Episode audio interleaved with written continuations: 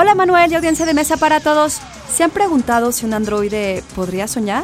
En la película Blade Runner, la prueba Void Camp es una forma de interrogatorio que se usa para detectar replicantes, androides que son, como dice la cinta, más humanos que lo humano.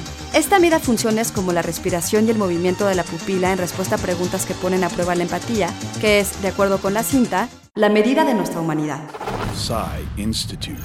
Masterpiece Your Life. Wait, you're sending an android? All right, ma'am. You need to go. You can't do that. Uno de los temas más ensayados por la ciencia ficción es el de la otredad y cómo ésta puede considerarse algo humano.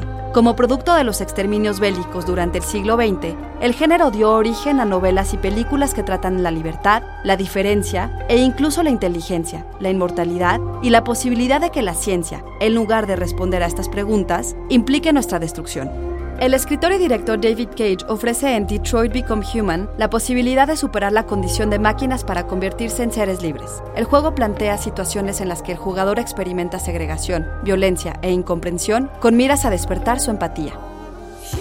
De los campos de concentración hasta los camiones con asientos separados, Detroit Become Human enfrenta al jugador con situaciones humanas y sensibles, una herencia del siglo pasado que al parecer no hemos sido capaces de superar. Aunque se vale soñar, ¿no?